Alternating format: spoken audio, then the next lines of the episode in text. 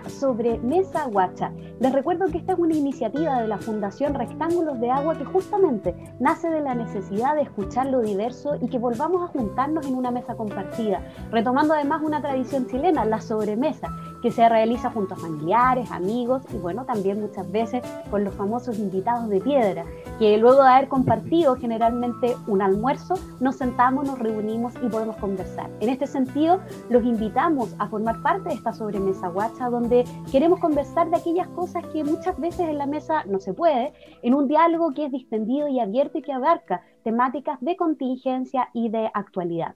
Esta sobremesa es muy especial para nosotras porque tiene que ver justamente y está dedicada a la cocina chilena pero también queremos dedicársela a una socióloga, cocinera peruana y amiga de la mm. Fundación y de la Hora de la Once Guacha, Isabel Álvarez, quien hoy está luchando contra el COVID, por lo que le mandamos un abrazo oh. enorme a la distancia y esperamos su pronta recuperación y poder integrarla en una próxima sobremesa u Hora de la Once Guacha. Bueno, el día de hoy eh, nos acompañan destacados cocineros y cocineras a nivel nacional. Está con nosotras Claudia Valdivia Palacio, ella es cocinera de la región de Arica y Parinacota, madre, chef, miembro de la asociación Le Toc Blanche y presidenta de Apacheta Chef. Es directora además de la Escuela de Turismo y Gastronomía de INACAP Arica. También está Paola Rabazano, docente y directora de proyectos en INACAP La Serena. Es administradora en producción gastronómica, mención con cine internacional. Además, ha liderado proyectos de innovación y emprendimiento en el rubro gastronómico. Así que bienvenida también, Paola, a esta sobremesa. También está Rubén Tapia, cocinero chileno y maulino, creador del encuentro de caldillos y cazuelas de Curicó e impulsor de la fiesta del chancho muerto en Talca. También está David Barraza, cocinero, director de la Escuela de Gastronomía de Iplasex y director cultural de la Asociación de Chef Le Toc Blanche y además es integrante de nuestra fundación Rectángulos de Agua.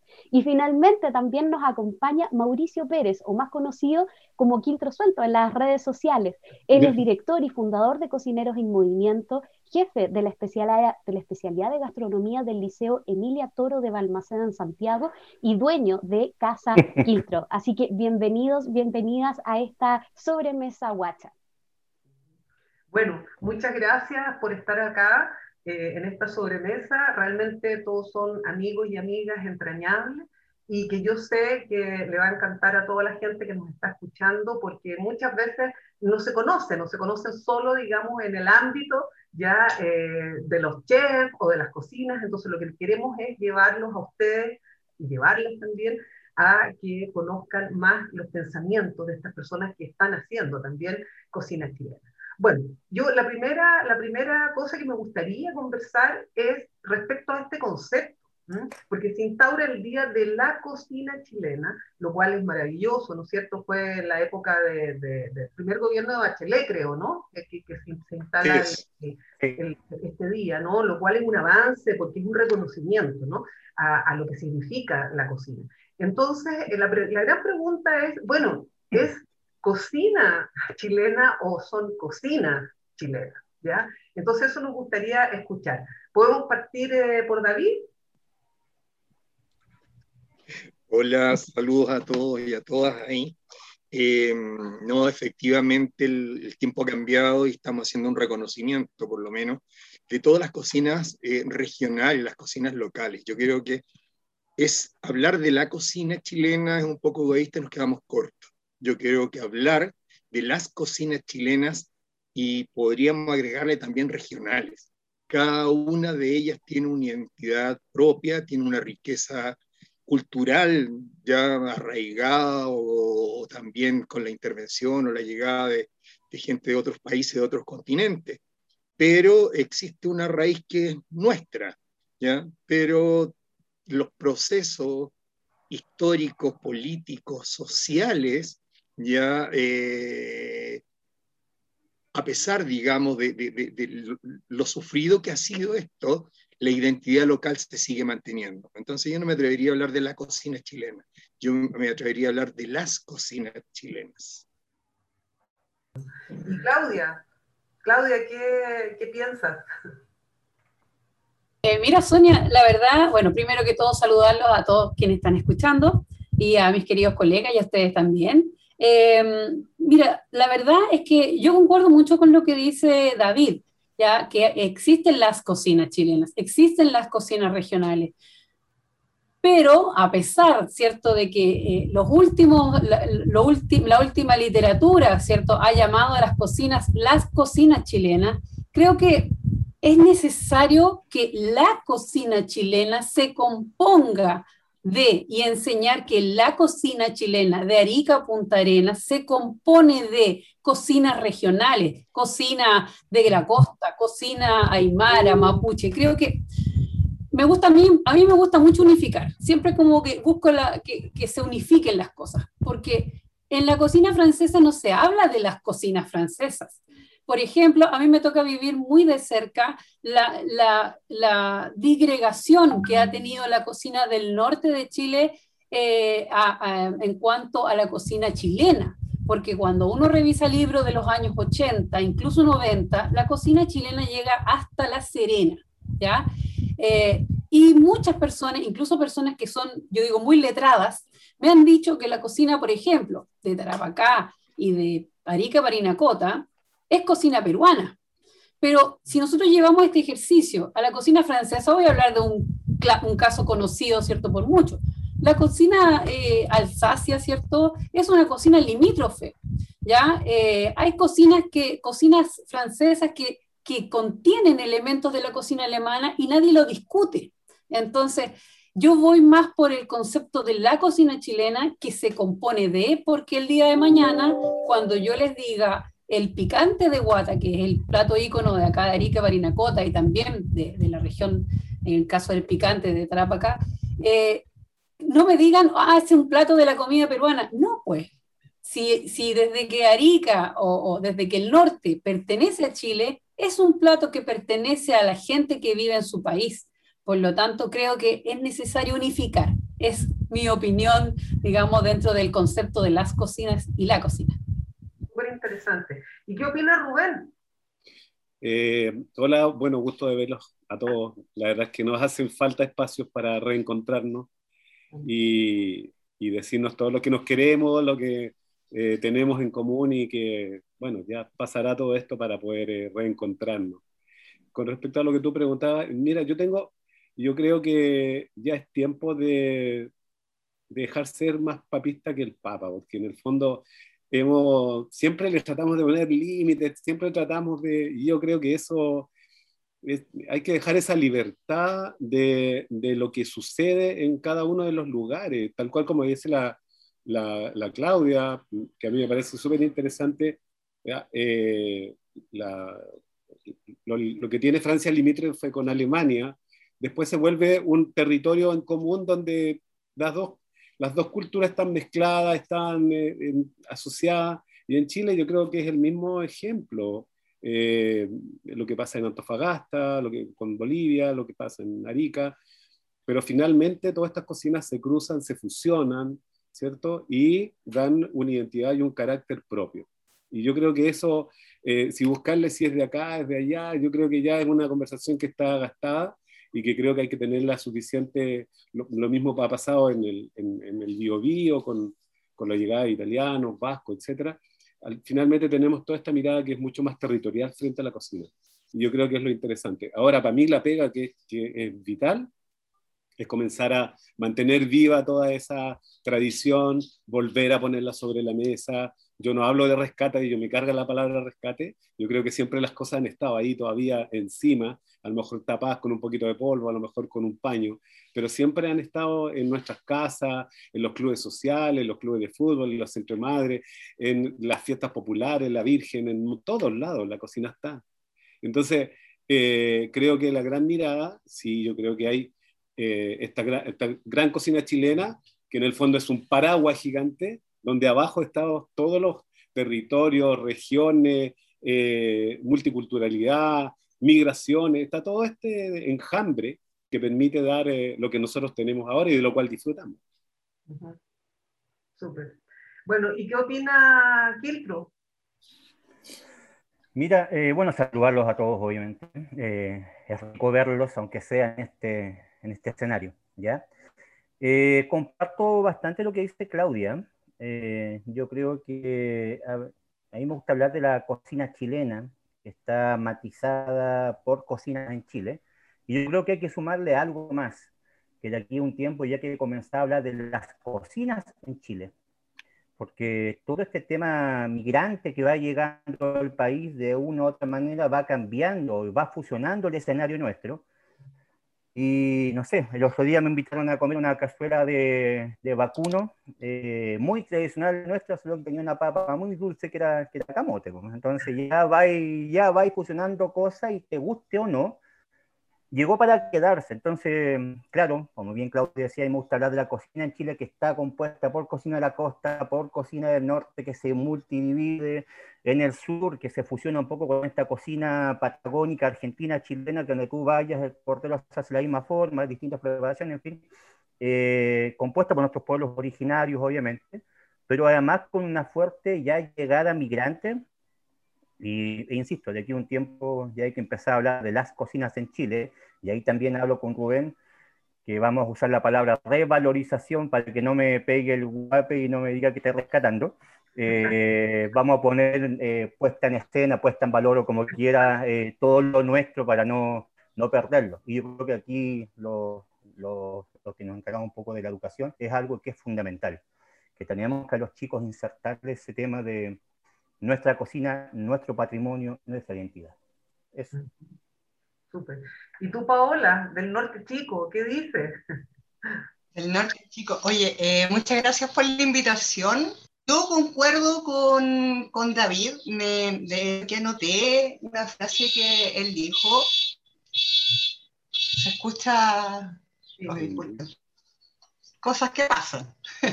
eh, sobre los procesos sociales entonces, yo cuando, cuando tú hacías la pregunta, yo decía, chuta, hoy día tenemos influencia española, de los indígenas, de, de, los árabes a través de los españoles, de los colonos alemanes, de los colonos italianos, y con estos procesos sociales, con estos flujos migratorios de los que estamos siendo hoy día actores, estamos sumergidos, está pasando hoy. ¿Qué va a pasar mañana? Entonces, eso es fundamental. Tal vez nosotros en estos momentos somos, estamos viviendo un proceso de transformación también en nuestra cocina, que no la vamos a ver hoy, no la vamos a ver en dos años más, pero tal vez en 50 años más, 20 años más, van a haber unas personas reunidas igual que nosotros y van a decir, oye, mira, hoy día tenemos también influencias colombianas, eh, influencias venezolanas, qué sé yo. Después eh, me quedé con la idea también de, de, Rubén, cuando habla de este paraguas y todo lo que hay abajo. Entonces, ahí yo pensaba, teoría de conjuntos, es, es, como muy parecida a la teoría de conjuntos. Tenemos un gran conjunto, tenemos partes que, si uno lo pudiese graficar, me encantaría tener una pizarra eh, y hacerlo el subconjunto de dónde se intersectan y podríamos graficar eso de una manera muy bonita. Entonces, no poder, y lo otro, que por ejemplo, hablamos de ya, llegaron los colonos alemanes, llegaron los colonos italianos, y nosotros decimos, no, esta es cocina alemana, o, o, en el caso de los chinos, no, eh, carne mongoliana, pero tú vas a China y, eso no existe. No está ya. Eso es parte de nuestras despensas. Hubo algo ahí que se mezcló. Hay quienes hablan de mestizaje, otros les gusta el concepto sincretismo, a mí me gusta el, sincretismo por todo lo que abarca, o sea, se ocupa más en el ámbito religioso, pero tal vez en la gastronomía también es aplicable, tal vez Sonia ahí también podría abordar más ese tema. Pero sí, yo soy partidaria de las cocinas chilenas y, y, de, cómo le van dando identidad a los territorios. Bueno, por lo que, por lo que vemos tenemos, tenemos distintas miradas, pero que confluyen en algo que a mí me parece súper importante y lo que decía Paola, que parece que, que, vamos a tener que pensarlo también a futuro. Eh, claro, de hecho este dilema de decir cocina chilena, ya donde se inserta, ¿no es cierto? Como decía Claudia también, todo, ya todas esas diversidades. Pero por otra parte, cuando uno dice también cocina chilena, siempre ha estado como una especie de estándar. Ya cuando uno ve, por ejemplo, en los libros, ¿qué es la cocina chilena? Entonces, ponen como una serie, ¿no es cierto?, de platos emblemáticos, ya que caracterizarían a esta, a esta cocina chilena. Entonces, tenemos que, me, me parece súper buena la discusión y creo que es un debate que deberíamos seguir eh, dando. ¿Ale? Sí, eh, es interesante porque justamente claro, en esta discusión de las cocinas o la cocina, y que uno trata, sobre todo lo que decía Sonia recién, como de estandarizar o de, o de marcar o cuáles serían sus características. Te dicen, claro, las características están dadas por las regiones, por las poblaciones, por quienes habitan ahí, por sus tradiciones culturales. Entonces, claro, les queríamos preguntar un poco y entrar a, picar un poco más ahí, bueno, ¿qué serían, por ejemplo, tal vez las técnicas eh, que, están, que son propias y que podríamos decir que en nuestro territorio, en estas cocinas chilenas se replican y que tal vez podemos ver en los distintos territorios? ¿Hay gustos tal vez que sean particulares, ustedes que reproducen además y que son eh, estandartes, digamos, de llevar las cocinas eh, chilenas también a los distintos espacios y bueno, también dentro, a nivel nacional, darla a conocer, promoverla, etcétera. Eh, qué historia tenemos. Entonces quería decir que podíamos ahondar un poco más como, bueno, podemos hablar de ciertos gustos que tal vez existan, hay algunas técnicas que tal vez nos caracterizarían. Eh, entonces si podemos darle una vuelta un poco a eso dentro de esta diversidad que ustedes mismos están, están, están comentando. No sé si empezamos quizás por Paola, que terminó recién.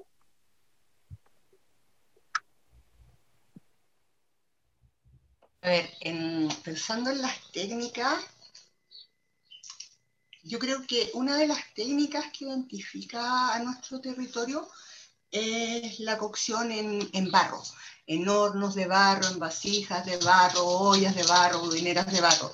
Y eso está bastante extendido en todo el territorio nacional. Y por otra parte también tenemos el uso de las piedras calientes, los curantos. A veces uno relaciona el curanto solamente con, con Chiloé, pero tenemos, eh, bueno, eh, Claudia ahí es más entendida en el norte, David también, eh, cómo se trabaja ya con, con piedras calientes y, y, el pueblo Rapanui también lo tiene. Tiene, tiene sus humus, que son sus curantos, que tienen todo un, un, un tema de, de, cosmovisión asociado, porque los humus no son iguales para cualquier celebración, tienen, tienen carácter ceremonial, tienen carácter festivo, e incluso le agregan distintos ingredientes dependiendo del tipo de festividad que, en que estén ellos presentes. Entonces, para, mí esos dos elementos son, son como muy característicos en cuanto a, técnicas de cocción. Y también quiero tomar un poquitito, volver a lo que dijeron recién de, de, que de esta estandarización que se busca y ahí tal vez hacer un llamado, eh, porque siempre la tendencia a estandarizar. Tal vez lo que debemos hacer es preservar la diversidad. ¿Por qué todo tiene que ser igual? O sea, tenemos que preservar la diferencia. Por lo menos en mi punto de vista, no sé qué opinan ustedes. Gracias, Paola. Eh, Mauricio. Ya, ahí. Eh, Sí, mira, estaba, estaba pensando justamente porque iba, iba a referirme a, a Chiloé y ahí me quedé pensando en lo de Paola, claro. Tenemos este tema de, de la cocina en, en, hoyo, piedras calientes, y yo creo que es algo que une de una u otra manera, aunque no lo tengamos muy, muy presente, ¿eh? norte, la parte insular, sur, en fin. Pero también yo creo que, que aquí somos un país que usamos mucho el secado de, los, de, la, de las carnes, eh, qué sé yo, Em, una sierra, unas carnes de, en, el norte, en el sur. Yo creo que aquí el charqui también es algo que de una u otra manera, según nos da también un poco de, de identidad y de, un uso de, de, técnicas similares, en fin, qué sé yo, puede ser leña, humo, aire marino, sal, pero yo creo que el, que el tema del, del charqui, en primer lugar, el tema de los hoyos, piedras calientes, en un segundo lugar, y bueno, la base de toda nuestra cocina, sí o sí, para mí sigue siendo un buen sofrito. Así que yo creo que, que también va por ahí un poquitito este, este tema de técnicas, características, en fin. Por ejemplo, a mí me toca mucho, la, yo creo que a usted igual, tienen alumnas a lo mejor que son eh, extranjeras, y te dicen, ¿por qué el chileno es tan desabrido para cocinar? ¿Ah? ¿Por qué no le dan sazón? Entonces, claro, yo, yo en un liceo quizás tengo más acceso a chicas que tengo colombianas, venezolanas, haitianas. Me dicen, profe, pero no, es todo parejo, es todo liviano, no, no, no hay una diferencia, en fin. Eh, pero...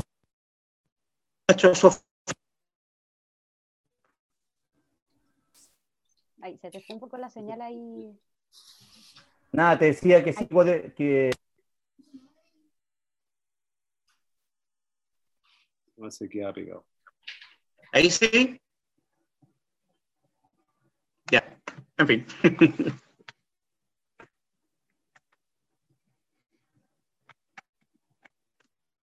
Yo me silencio ahora. Gracias, Mauricio. Te decía, Rubén, ¿tú qué, qué opinas de esto que están conversando? Eh, para mí, o sea, hay varios elementos. El, eh, uno de los más importantes eh, es la forma de que nosotros condimentamos. Eh, lo segundo, el uso, sí como dijo, eh, el uso de la greda, el uso de los de recipientes de, de, tierra, de barro, que diferencian los sabores. además, yo creo que el, que hay algo que para mí es súper eh, importante, que es la estacionalidad, sobre todo más desde esta cocina de, del valle hacia el sur, eh, está muy marcada por la estacionalidad. Nosotros somos estacionarios para comer, tenemos muy marcada la, la, la época. Eh, en el verano tenemos súper claro, uno dice verano, albahaca, choclo, y parte la cabeza y hablas del invierno y tiene sopa, ají rojo y viene todo esto. Entonces, hay toda esa eh, diversidad, digamos, que, que, hace que la cocina tenga cada una sus propias características. En cuanto a las técnicas de, de, cocción, mucho todavía el uso de la leña, mucho todavía el uso del carbón, mucho, de verdad, en, en, en forma directa, indirecta. Nuestra panadería o nuestra, nuestro pan tradicional es todavía hecho, el pan amasado, la churrasca, todas ellas corresponden a, a cocciones en, en, eh, en ceniza, en, en, leña.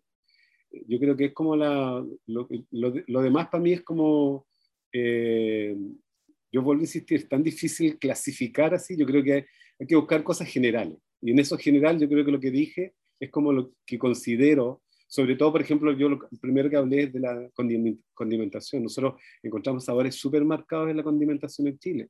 Nosotros usamos ajo, comino, orégano, sal y pimienta. Y esos son nuestros sabores que se repiten eh, en, en, en, la cazuela, en la empanada, eh, en todos los productos que nosotros le damos la connotación de chileno y en muchas preparaciones. El sofrito, la base de cocinar también, es algo que se repite de Arica hasta Punta Arena, de Cordillera Mar, en todos los lados hay sofrito, que le agregan chascú, que le agregan tomillo, que en el otro lado, pero en todos los lados existe casi lo mismo. Eso, como aporte. Gracias, Rubén. Y Claudia, ¿tú qué opinas allá en el norte de esta base que también está diciendo Rubén, que sería más transversal quizás? Sí, mira, en general concuerdo bastante con, con todo. Eh, como decía Rubén, es difícil clasificar, pero yo creo que en primera instancia estamos estamos em, en, eh, en, en, igualdad quizá de condiciones como, como países eh, eh, de los Andes. Primero como andinos, ¿ya? En cuanto a las técnicas de cocción, la, al uso de, de, implementos, por ejemplo, barro, greda, eh, batanes o, molino, o, o ¿cómo se llama? No, molino, mortero, ¿cierto? Eh, claro, el, uso de esos elementos y de las cocciones leña, cocciones hoyo, piedra caliente, yo creo que nos, nos enmarcan como andinos, ¿ya? Porque es muy andino. Eh, y en Chile, efectivamente, también concuerdo, ¿cierto? Que que el sofrito de la forma en que se hace, ¿cierto? Con esta cocción de, de, la cebolla, que es eh, una, una, cocción que se espera que la cebolla no quede crujiente, ya que es una de las primeras cosas que te dice la mamá o la abuela cuando te enseña a cocinar. Eh, Oye, la cebolla te quedó está como, como lechuga, ¿ah? que la picaste papao, como decía mi abuela. ¿ah? Eh, entonces, esa cocción eh, del sofrito suave, que, que, termina siendo cremoso, creo que es hilo conductor de nuestras preparaciones de Arica Punta Arena, tal como dijo eh, Rubén y Mauricio. Eh, y la condimentación también es re importante, porque por ejemplo en el norte nosotros no usamos tanto comino. El comino no es un sabor propio de acá, pero sí póngale orégano sí póngale ajo, ¿cierto? De camiña, si es posible, que el mejor para mi gusto, ¿ah? de la tierra ahí de David, de camiña maravillosa, ese ajo uno lo deja por, por meses y está ahí fresco, impeque. ¿Ah? Em, ajo, orégano, eh, el, el, el, ají de color, ¿cierto? Eh, un poco de picante en el norte, y así va cambiando, ¿cierto? Va cambiando en el... Pero la cebolla y el ajo creo que eh, están en todo Chile. Creo que eso. Y, y la técnica de cocción, ¿cierto? De el, la, la cocina lenta. Creo que Chile es un país de mucho recurso, eh, o, o, era, no sé ya hoy en día, ya no se sabe, pero era un país de mucho recurso para cocinar en el sentido de prender fuego. Era leña, ¿cierto? En un momento fue, eh, ¿cómo se llama? Eh, energía, ¿cierto? Para prender fuego. Entonces, la, las cocinas del, chileno son lentas, son de cocciones largas. No es como en otros países donde el recurso, ¿cierto? Tiene que ser un salteado rápido porque hay pocos recursos para cocinar. Creo que cocción lenta, sofrito, condimentación es, es como lo que nos, nos, encasilla como un chile general. Gracias, Claudia y David. bueno, ahí, wow, ya a mi edad es como difícil retener toda, esta, toda, toda la información. ¿eh? Pero bueno, mira, eh, en el fondo, igual estamos hablando de la transversalidad. O sea, yo llevo harto tiempo trabajando en, la, en la, docencia y cada vez y hasta el día de hoy se mantiene ¿eh? el concepto de cuando hablamos de cocina chilena y todavía se mantiene en, muchos lados, se habla de la cocina norte, centro y sur, y no hay más. ¿Ya? O sea, esa es la identidad que le damos. Y aquí hemos hablado de un montón de corrientes, de influencias culturales y sociales que han intervenido en las diferentes expresiones gastronómicas. Y ahora norte, centro y sur se divide en costa, cordillera, mar, en algún caso altiplano, y cada una de esas lo localidades tiene sus expresiones, sus expresiones propias, ¿cierto? Que le dan identidad a lo tal. Me pasa que cuando yo enfrento a un grupo de alumnos, ya, y les pregunto que me den nombre de platos emblemáticos. No importa en el lugar que me encuentre, ¿eh? me puedo encontrar en el extremo norte, en el extremo sur. Le pregunto a los alumnos que nombren platos de la cocina chilena, siempre es la empanada, siempre es la cazuela, siempre es el charquicán. Pero es muy difícil encontrar que nombren platos que pertenecen a su entorno, ya que pertenecen a su cultura. Ya generalmente no los nombran o los desconocen, no los asocian, no lo sé, que son tareas que en el fondo hay que desarrollar. Y anoté dos palabras ¿eh? con el tema del sofrito, y creo que es un tema que también hemos conversado con Sonia, y estoy absolutamente de acuerdo, que el sofrito es una de las bases de nuestras expresiones gastronómicas, pero sin embargo, de repente tendemos a caer en los excesos. No hace mucho un cocinero conocido en televisión hizo una cazuela de pollo, pero con un sofrito de base. Entonces, yo, desde lo que conozco y de lo que sé, la cazuela nunca ha tenido sofrito. ¿Ya? Eh, la, las abuelas, las viejas iban echando los productos nada más, pero ahora ya el sofrito, ¿cierto? Se ha transformado y hemos traspasado ciertas barreras que pasan a llevar de una, otro, de una otra manera el tema de lo, digamos, de, lo tradicional. Y lo último que nombra Claudia con el tema de que somos andinos.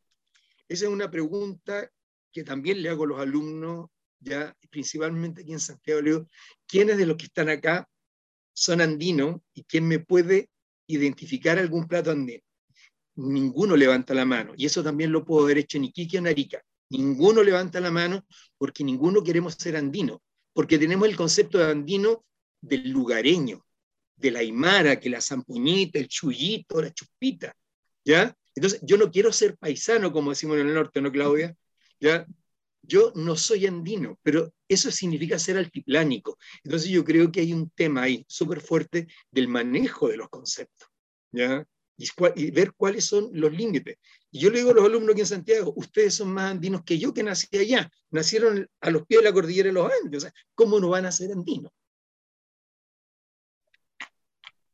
Es interesante porque claro, pareciera haber como lo que decía David y retomo desde ahí, como claro, se habla de la cocina chilena o de las cocinas chilenas y aparecen estos platos típicos y ahí también hay algo a lo que seguir profundizando, por qué nos cuesta tanto identificarnos con las cocinas de nuestro propio territorio, de nuestro propio entorno y por qué recurrimos siempre a ese recurso.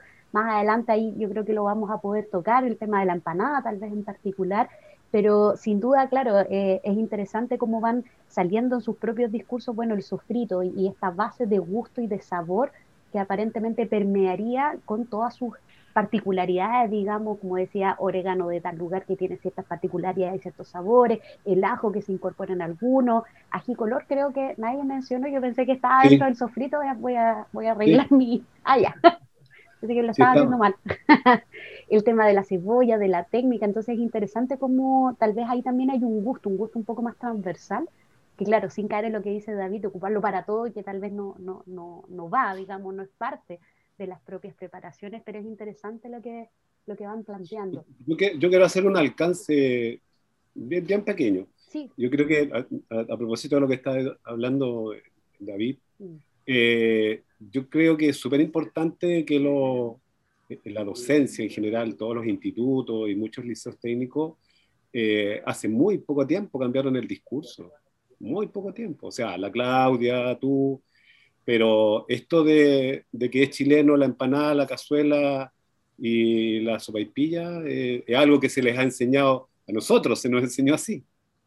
¿Ya? Y obviamente eh, después, recuerden el gran periodo en el cual siempre estuvimos parados frente a la, ventana mirando para afuera, años, mirando que los franceses que, mira, iban a hacer eh, pasantía a España, los alumnos y todos soñaban después, al comienzo de los 90, irse a Perú, a trabajar a Lima. Entonces yo creo que, que eso ahora lentamente, eh, y que a mí me gusta y me parece súper bien, eh, desde el mundo de la pedagogía, de la docencia, eh, hemos comenzado a reeducar sobre nuestros valores, lo que nosotros debemos poner encima. Ya, de verdad, yo admiro mucho el trabajo que ha hecho el, el Carlos Beltrán en Cañete con la Escuela Intercultural Ahí hay un aporte súper importante. Como tú cruzas lo, lo, lo, mapuche, con lo chileno, con lo criollo, con, la, con toda esta llegada europea, cómo tú valoras todo eso y lo, das como una cocina propia. Y cuando tú habláis de eso, habláis de una cocina propia. Entonces, eh, yo creo que eso, eso es súper importante y que ojalá siga cambiando, cambiando pronto, porque necesitamos mayor pertenencia, mayor eh, eh, sentirse más propios de nuestra cultura. yo vivo en el Maule, yo no soy santiaguino de nacimiento, me vine hace treinta y tantos años, ya, ya soy maulino. Y, y, lo mismo que decía David, los chiquillos en el campo les cuesta mucho asumir sus raíces, les cuesta mucho, porque además encima tiene la tele, tiene el computador, aldea global, todos, todos sabemos de todos lados y eso es, algo que nos ha hecho daño nos ha hecho mucho daño. O sea, tú ves en el imaginario lo que te vende la tele, ser chileno y celebrar es comer asado. O sea, yo digo, o sea, nos han metido esto y, tranquilamente. Y nadie ha dicho nada, ni, ni, ni, se ha opinado en forma fuerte. Nos ha faltado esa, esa valentía, esa decisión para hacerlo. Oye, me permiten hacer un poquitito de historia corto. ¿Ya? yo soy el más viejo de todo, de, todo este grupo. Yo me acuerdo cuando estudié cocina en INACAP, ya yo me, tuve que aprender todos los quesos y todos los vinos franceses de memoria, y, la, y la región donde se daba. Y bueno, INACAP sabemos que parte el año 76 con este trabajo de la OIT, donde llega don René Acklin y otros expertos, pero nunca se habló de cocina chilena yo jamás aprendí de cocina chilena.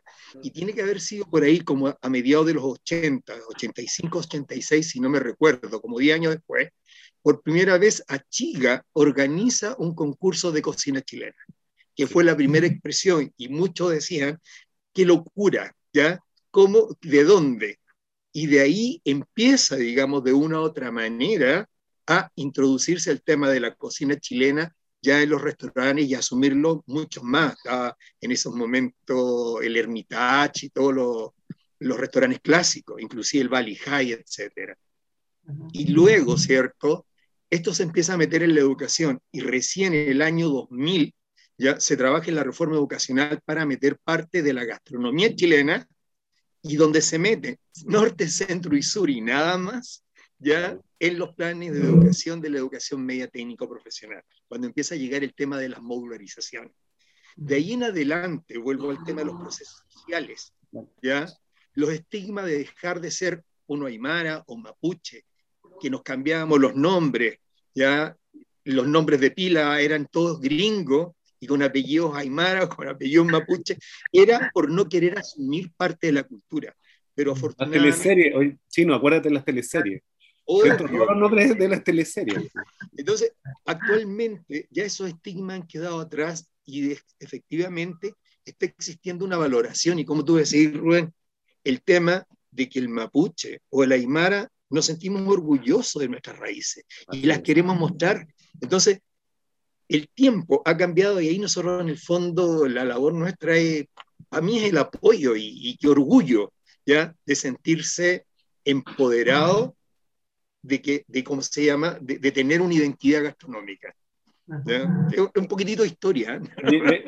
yo quiero hacer otro pequeño alcance. Perdón. Ya pequeño porque tenemos que seguir eh, conversando. No, no, a propósito de una, de una crítica que hizo hace pocos días un cocinero que trabajó con René Acklin y, y que yo creo que yo la escribí por, en interno. Eh, fíjate que él sí amaba la cocina chilena. No, no, eso es falso de que, de hecho, yo les voy a contar una infidencia que, que la he contado un montón de veces. Eh, recuerdo que cuando en el tiempo que a mí me tocó trabajar en las termas, eh, estábamos haciendo pruebas porque Fundación Chile quería generar una línea de platos chilenos para exportar a Europa. Entonces ahí había pastel de jaiba, había pastel de choclo, había plateada. Entonces eso, y, lo otro que me tocó después, porque eh, Talí Parra, que, en paz descanse, fue el gran cocinero que tuvo siempre don René. Y Talí eres, era un tipo que tenía un dominio de la cocina chilena tradicional y gigantesco. Estoy tratando en este minuto, sus hijas eh, me van a facilitar los apuntes que tenía Parra para tratar de copiarlo y que no se pierdan en el tiempo, porque hay cosas muy interesantes ahí. Qué bonito, qué bonito.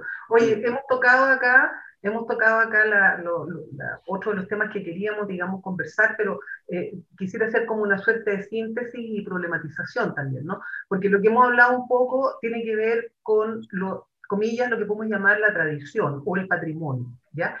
Yo creo que tenemos que hacer una diferenciación también conceptual entre lo que son estas cocinas chilenas y estas características de las cuales hemos hablado y que se hacen en las comunidades. Y cuando digo comunidades, ¿no es cierto?, es esta diversidad cultural, ¿ya?, donde las, las que cocinan generalmente sabemos son las mujeres, y de ellas depende la transmisión eh, de estos sofritos, la transmisión de, ¿no es cierto?, todos los sabores, los gustos, etc. ¿ya?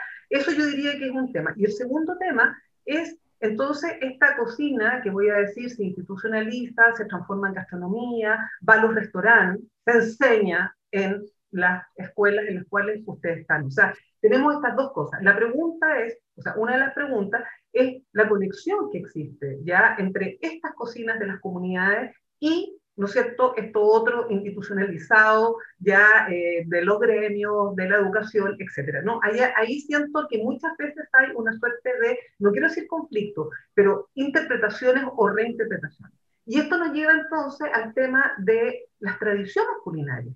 La pregunta, ¿no es cierto?, que uno se hace, bueno, cuando David dice, pucha, el sofrito para todo, ¿ya? Y, y, empieza, ¿no es cierto?, a emerger esta noción del sofrito, ¿ya? Que es cierto, yo estoy de acuerdo que es una base, pero también hay ciertas tradiciones culinarias de las comunidades, ¿no es cierto?, que son familiares, no nos olvidemos, ¿ya? Familiares, ¿ya? Locales y regionales. O sea, tenemos como todos esos niveles en los cuales esa tradición, ¿no es cierto?, se está, eh, se está en el fondo reproduciendo, pero ojo, también innovando. Entonces la pregunta es, claro, ¿cómo cómo se admiten las innovaciones sin que te traicionen ya las tradiciones. Esa, esa, esa sería una pregunta. Y luego, ¿cómo valoramos? ¿Cómo ponemos en valor? ¿No es cierto? Al inicio se habló de esta palabra, ¿no? Eh, era como rescatar, que, que no, no, no, nos parece, ¿no es cierto? Eh, entonces, digamos, hablemos de poner en valor. ¿Cómo, cómo lo hacemos? ¿no? O sea, tengo esas dos, esas dos entradas, digamos, a, a la pregunta. Eh, no sé si partimos con la Claudia. Claro, eh, bueno, em, al respecto de, la, valorización, eh, tiene mucho que ver también con lo que hablaba David eh, de, el sentirse, ya cómo me siento.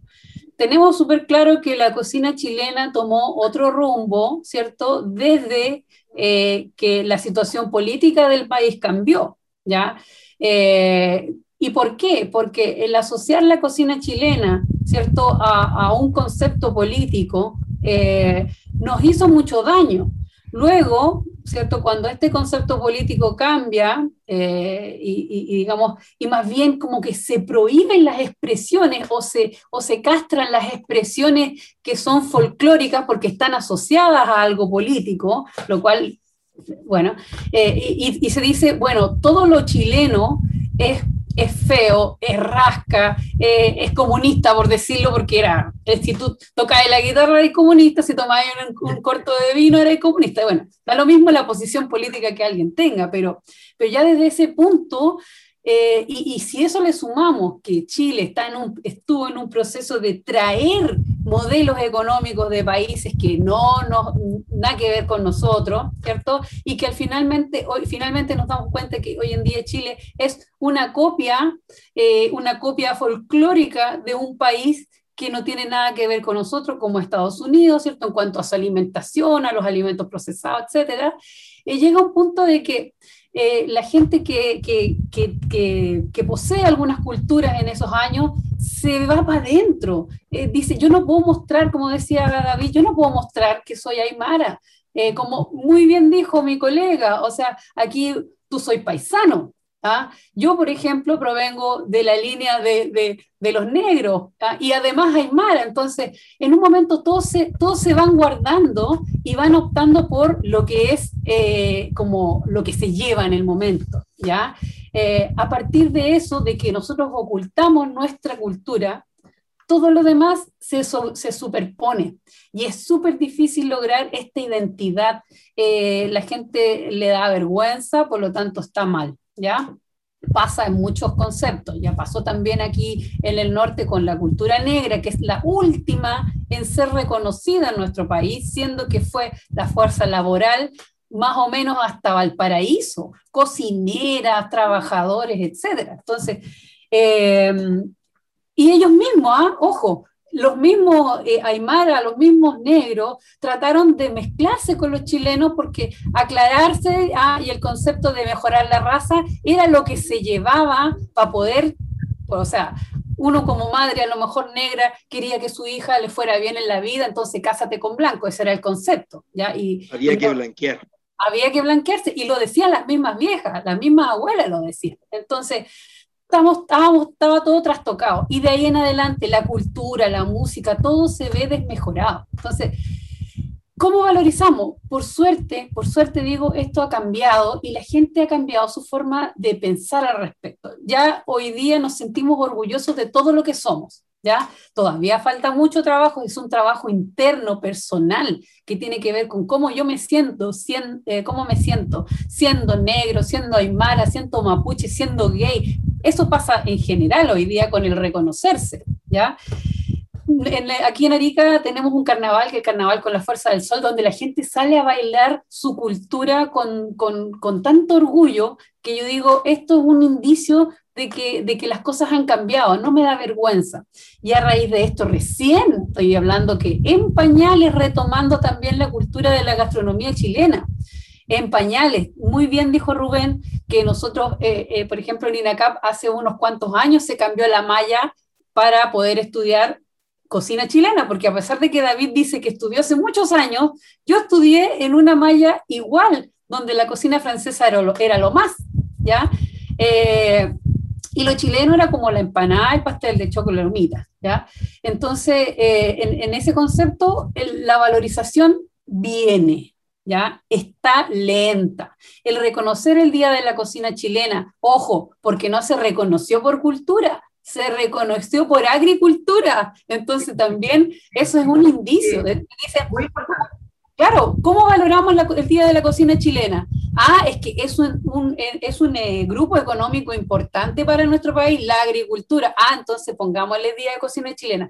Ojo, porque eso no se pensó por cultura. Entonces, tenemos indicios de que con respecto a nuestra cultura todavía estamos en lentejas. ¿ya? Hoy en día, como, como decían ahí mis colegas, se aprecia, que se valore, ya que se valore y que, y que la gente empiece a desempolvar esos, esos recetarios que las hojas parecen así como de papel mantequilla brillante porque se usaban en las casas por las abuelas y se traspase esta, este conocimiento que como muy bien dijo Sonia, se pasó de madre a hija, Porque además sumémosle a todo esto político, cultural, el tema del machismo. Porque yo recuerdo a mi abuelita Sofía, cocinera, ella cocinaba de todo, ella no permitía que entraban, que entraran hombres a su cocina. No, porque iban a puro embarrarla, por decirlo de alguna manera. ¿ah? Entonces, también es, está, se suma eso a que nosotros como mujeres en algún momento fuimos tan machistas que le sacamos al hombre de la cocina también. Entonces, son varias cosas que yo creo que van en proceso para hacer una cocina chilena reconocida. Este, este proceso también lo vivió Perú, ¿ah? también lo vivió Perú, pero para nosotros fue muy fuerte porque el proceso político de nosotros fue muy fuerte. Sí, me parece. Paula, Paola, perdón. Sí, me, bueno, qué, rico escuchar todas estas cosas, me, encanta. Me quedé pensando un poco en, lo que mencionaste antes de que interviniera Claudia con el tema de la innovación en la gastronomía y, por otro lado la gastronomía chilena, nuestros productos típicos. Ahí a veces hay como un, un error de conceptos. Todos creen que, innovar es, oye, tomemos el plato de cazuela y, hagamos en espuma de zapallo, pero hay que tener claro que uno también puede innovar de otras maneras. Uno puede innovar en procesos. Eh, y cuando me refiero a, innovación de procesos, tal vez veamos cómo estamos haciendo la extracción de los cultivos de la tierra, cómo estamos eh, preparando la tierra para que salgan los alimentos, como hasta, no sé, lo que viene antes incluso, cómo preparamos los sustratos para poner esas plantitas que finalmente nos van a dar los alimentos. Hay tantas maneras de, innovar que no hay que solamente pensar que la innovación va a ser presentar más o menos gastronomía molecular. Eh, eso por una parte. Por otra parte, pensaba, eh, también relacionado con, el tema de la innovación, es eh, cuando innovamos también buscamos, buscamos sorprender. Y cuando logramos sorprender a las personas, nosotros generalmente el hombre se, sorprende, el ser humano se sorprende cuando la predicción falla. Porque cuando tú sabes lo que va a pasar, oh, no, no te causa sorpresa. Cuando tu predicción falla, ahí te sorprende. Mm. Entonces, tal vez buscar de qué manera logramos hacer que la predicción falle en el otro. Y eh, otro elemento que creo que es muy importante es, romper la barrera psicológica. Yo le puse ese nombre, ya no sé si eh, será el adecuado o no, pero yo siempre hablo, de barrera psicológica. Y, y, quiero poner un ejemplo súper concreto. Cuando yo recién terminé de estudiar, uno de los primeros trabajos, a mí me gusta harto trabajar en terreno, me fui a una caleta y trabajé con pescadores y la señora de los pescadores. Y ellos tenían un área de manejo de locos, qué sé yo, entramos mar adentro, fuimos a sacar los locos, yo fascinada comiendo ceviche de loco crudo, nunca lo había probado, feliz, exquisito. Yo decía, pero ¿cómo? Loco crudo, qué duro, que todos los tabús que uno tiene también. Eh, y cuando llegamos de vuelta a la tierra, llega una de las esposas de los pescadores y me dice, tú me le traje un quequito. ¡Ay, qué rico! Me encantan las cosas dulces. Dije, maravilloso, qué rico me voy a comer este queque. Y seguido eso me dice, lo hizo con huevos de gaviota. Oye, yo sinceramente, obviamente no lo dije, pero fue como, no, no me como esto, pero ni loca, huevos de gaviota, debe tener sabor a pescado, qué asco. Entonces, pero para afuera, eh, fue como, oh, ya, qué rico, muchas gracias. Me lo llevé, lo dejé arriba del refrigerador de la cabaña donde me estaba quedando, no me lo comí, la verdad, y al día siguiente vuelvo a reunirme con ellos y me llevaron huevos duros de gaviota. Le trajimos huevitos duros de gaviota. Y yo dije, ya sabes que soy, soy cocinera. O sea, no puedo tener esto eh, y amarrándome las manos, amarrándome el cerebro, amarrándome el, el, sabor. Entonces dije, me tengo que atrever. Y me comí el huevito duro de gaviota. Y yo todo el rato, ay, esto va a tener sabor a pescado, esto va a tener sabor a pescado. No tenía sabor a pescado, todo lo que yo pensaba que iba a pasar no pasó, falló mi predicción, me sorprendí. Y de ahí en adelante, pruebo, pruebo todo. Entonces, eso es fundamental que nos atrevamos a probar. Si lo, mira, lo peor que te puede pasar es que no te guste. Y si no te gusta, uno se lo saca de la boca y lo bota. Pero no te va a pasar nada más allá de eso. Creo que es súper importante inculcar el atrevernos a Que no nos va a pasar nada malo. Ese era en relación a la barrera psicológica. Muy buena, muy buena. Eh, David. ¿Por qué hacen esto? Que yo me, me confundo. Oye, no, que me quedé pegado también algo de lo que hablaba la Claudia de saber asumir, ¿no? O sea, los procesos evidentemente que son lentos. O sea, yo me recuerdo que estando en los pueblos del altiplano, en el colegio, para el 18 de septiembre había que vestirse guaso. ¿ah? Entonces, y los, niños mapuche también se vestían de guaso. Entonces, decir, claro, nos ha costado, digamos, porque eso estuvo metido durante muchos años en forma obligada. Entonces, actualmente, gracias a Dios, digamos, me acordaba de eso. Y eso queda marcado en varias expresiones. Yo alguna vez te conté también, Sonia, de que yo en el año 95, 96 me presenté a un concurso gastronómico de cocina chilena y el jurado compuesto, no voy a dar los nombres, Zona sabe a quién me, me refiero, no voy a dar los nombres, a mí me descalificaron porque presenté una calapurca, un plato que yo me crié, un plato que yo nací ya comiéndolo en todas las fiestas patronales, en los carnavales, etc. Y el jurado me descalificó porque no era un plato chileno. ¿Ya? Hubo una confusión. Entonces, decir, la, sociedad ni las autoridades, los cronistas gastronómicos de la época, tampoco estaban preparados para evaluarte y apoyarte. Afortunadamente eso lo hemos ido revirtiendo. Y lo que decía un poquito Paola con el tema del atreverse, el tema de innovar y no llegar solamente a lo que es el tema de, la, de, lo, de lo que es la cocina molecular, la de construcción. Yo lo que hablo generalmente es que la cocina la tenemos que ver como un ser vivo que está en proceso constante de cambio y de evolución. ¿ok? Y para poder mantenerse en la historia necesita ciertas intervenciones. No podemos, en los espacios que tenemos, ni con los tiempos, preparar la cocina como era desde sus orígenes, a no ser que nos encontremos en una fiesta costumbrista, etc. Pero si yo la quiero mantener en mi casa, voy a recurrir, ¿cierto?, a ciertas, eh, a lo mejor técnicas, a ciertos procesos que me van a aliviar. A lo mejor voy a comprar para hacer un pastel de choclo, el, el choclo ya molido, y tampoco lo voy a moler en el mortero, en el norte, en el batán, ¿ya? Lo voy a moler en la, en, la mini pyme, etcétera. Pero son las intervenciones que la cocina nos permite como ser vivo. Entonces, cuando la cocina se abre en estos espacios, yo tengo que tener la humildad, la capacidad y la sabiduría de intervenir para poderla mantener, pero también tengo que tener esa humildad de respetar cuáles son las bases que le dan identidad y eso no se toca. Y eso no se debe tocar. Y ahí está el problema, cuando empezamos a tocar la raíz, la base que le da identidad a la cocina chilena, porque nos ponemos atrevidos, nos ponemos innovadores y nos ponemos creativos. Entonces yo creo que la cocina chilena requiere de la humildad de los cocineros para mantenerse desde la base de la raíz como una expresión propia de, nuestra, de nuestro territorio. Súper. ¿Y Mauricio, qué opina? Oye, si me ven que ando para allá acá, porque estoy medio loco, ¿eh? a recibir pedidos, atender por aquí por allá, así que ustedes me entienden. Mira, noté aquí varias cosas ¿eh? y me quedé un poquito marcado con lo que decían de antes, que se repite un poco ahora con el tema de la identidad.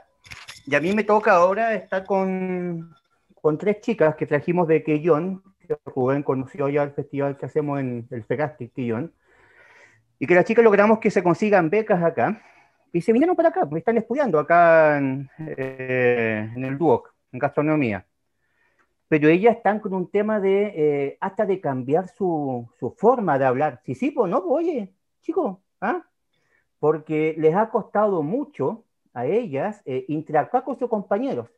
Entonces les dicen, oye, tú eres guasa, eh, no, le digo, no, tú tienes que decir que eres chilota, que eres chilota, eh, que tienes identidad, que estás en una tierra rica de mitología y de muchas cosas, que tú comes algas, porque que el luche no es una pintura que se hace en el, en el suelo para jugar, que ustedes el lucha ya lo comen, en fin, pero ellas están ahora recién, después de casi un mes y algo, con, sí, en realidad soy chilota, sí, soy chilota, eres chilota, cocina, tus curantos, tus mariscos, la topinambur, tus papas, tus cosas, identidad, sello. Eso es lo que te va a diferenciar, cariño, le digo, de, de, tu cocina. Es como la, chica que tengo a cargo acá de Casa Quiltro, que es boliviana, alumna mía. decía, no, profe, yo no cocinar mi cocina porque aquí le gusta la cocina boliviana. Pero ¿qué es tu identidad? En Chile eres la cocinera boliviana. Es distinto. O la cocinera haitiana o la cocinera peruana. Entonces creo que hay un sello de identidad que sí tienes que ir marcando, siempre. Y esa también es trabajo de nosotros como, como docentes, inculcarles a los, a los chicos, averiguar de dónde vienen. Y algo que me quedó marcado, no me acuerdo quién fue, de los cuadernos viejitos, cuadernos amarillentos, qué sé yo. Eh, a mí me han pasado a regalar acá al barrio dos cuadernos amarillentos con estas eh, recetas pegadas que venían antes en, las latas, en la maicena unos cuadernos, me llegó un cuaderno que daban antes como, educación en los consultorios, que te enseñaban a, cocinar. Entonces, claro, ahí también tienes un sello y un barrio a la, memoria para atrás que todos los cocineros deberíamos tener. Y ahí me sumo al, al David con el tema de la mm, humildad. De repente mirar para atrás es bueno eh, y la innovación, la innovación es buena, como decía la, la, la ola, pero cuando me hacen una, una, desconstrucción, una espuma de caldillo, y me invitan a comer una espuma de caldillo nerudiana, no, me matáis, sorry, yo que soy defensor acérrimo de la cocina chilena, de que en casa al quiltro los platos son chorreantes, y otros lo digo, si tú quieres comer con decoración, con montaje, no vengas acá. Porque acá, por otro corriente, el fideo va a estar para afuera y la longaniza va a ser desbordante. Entonces, yo creo que hay harto, hay, hay harto que hablar ahí de, innovación, de identidad, eh, de educación, de sello. Eh, yo creo que son los temas que más me gustan trabajar y tenemos una responsabilidad grande de inculcar eso en, nuestros en nuestros estudiantes. Pues. Eh, eso quería, Sonia. Sí, súper. Rubén, Bueno, yo creo, eh, a, mis alumnos cuando me ha tocado hacer clases, ahora me tocó en el verano, yo les digo, pueden innovar todo lo que ustedes quieran a partir del respeto a la cocina tradicional. Primero, sin respeto a nuestras bases, no hay posibilidad ni una. Porque empiezan al tiro, como lo que decía la Paola, que la deconstrucción, que el, la, cristalización, la no sé qué, y al final eso se va para cualquier parte. Eh, lo que sí yo quiero aportar es algo que para mí es tremendamente importante. Eh, primero, el respeto que deben tener los cocineros eh, de formación y muchos que no son de formación, pero igual han llegado a cierto, a, cierto nivel en el respeto que se les debe tener a las cocineras de cocinería, a las cocineras de dueñas de casa, a las que cocinan por, eh, en las ollas comunes, por amor a sus a su iguales, eh, hacer también un pequeño homenaje a, la, Namuri, que yo he trabajado con ella y que la encuentro maravillosa, que tienen su escuela y que mantienen viva eh, todo el intercambio de semillas, que entre ellas se enseñan. Entonces, ahí hay una pega súper linda pero ¿qué nos pasó a nosotros los cocineros? Nos burlamos de ella y ellas no nos querían durante muchos años, muchos años. Y yo no les voy a contar la historia porque se la conocen. Conocen la historia de lo que pasó con Ana Muri. Yo siento en el alma que ellas deben ser por nosotros apoyadas incondicionalmente, porque son nuestra base, sin sus buenas preparaciones, sin su rica mermelada, sin su preocupación por la tierra, por todo esto que ahora se, está de moda y que ellas siempre lo han hecho, es una pega notable. Y lo otro es la agricultura familiar campesina, que es un tema que nosotros no hemos podido enganchar. Nosotros, la cadena está cortada porque nosotros no apreciamos a aquel que hace la pega más bonita, que es entregarnos el producto, cultivar, criar, etcétera, etcétera. Yo creo que ahí hay un, un debe y que debe partir también por la educación. ¿ah? Nosotros tenemos que ser capaces de mostrarle que eso es nuestro origen y nuestra base. Me encantaría que los institutos llegaran llevaran a los chiquillos a hacer recolección de hongo. Me encantaría que los llevaran a cómo se prepara el mote, cómo se hace el, los huesillos, tanta tradición que nosotros tenemos, la aceituna sajada, eh, toda la, hay muchas, muchas cosas que nosotros deberíamos respetar. Y lamentablemente pasa, pasa porque nosotros como cocineros no le damos la protección y el respeto a aquellos que son parte fundamental de la cadena. Eso. Sí. Alejandra. Sí. yo quería llevarlos, eh, hacerles una, una, pregunta y que pudiéramos reflexionar, porque eh, cuando hablamos en general de, a veces, bueno, a propósito del contexto del Día de la Cocina Chilena y pasa también para el 18, y ustedes lo mencionaban, algunas veces hablamos de cocina chilena y hablan, y ustedes mismos lo dijeron, la empanada, la empanada, el charquicán, la cazuela. Eh, también podríamos discutir, y ahí sí también nos pueden aportar, que claro, se habla como de la empanada y es ahí donde queríamos profundizar, como que fuese un estándar. Pero sabemos que empanadas hay diversidades, hay dulces, saladas, con sus variaciones territoriales, etcétera, pero se suele asociar a un emblema culinario finalmente chileno. Cuando uno está afuera y dice, no, ¿y qué va a comer? Empanada. ¿Y qué es lo que echan de menos cuando uno está afuera? La empanada. ¿Y qué comemos para el 18? Empanada. ¿Y qué, ¿Y qué ponemos para el cóctel para que sea más chileno? Una empanada. Entonces siempre está dentro de este imaginario y de este como alimento, en realidad preparación emblemática chilena.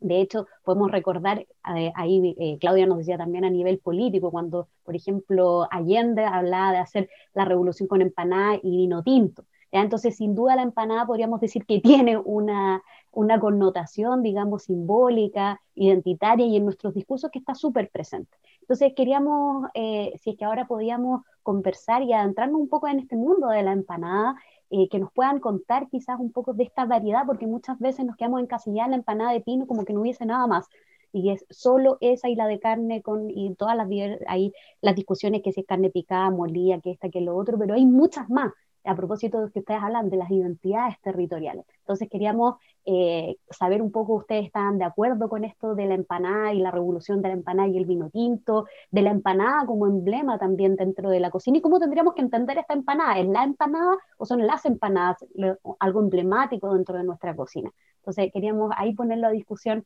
por parte de ustedes. No sé si empezamos ahora por Rubén, que ahora para retomar ahí el círculo. Sí, yo creo que la empanada es como un símbolo nomás, ¿ah? un símbolo de lo, de lo tradicional, de, lo, de, la vuelta a nuestra cultura eh, propia, más que el, el, el, elemento, más el alimento, mucho más que el alimento, es un símbolo. Y sí, a mí me encanta que tengamos distintos tipos de empanadas. Lo que me molesta sí muchas veces que hacen estos concursos para elegir la mejor empanada y son un desastre, son un desastre. Yo he participado dos veces y es una cosa horrorosa, porque finalmente, o sea, yo les advierto que después de la quinta empanada, en la boca hay cualquier cosa.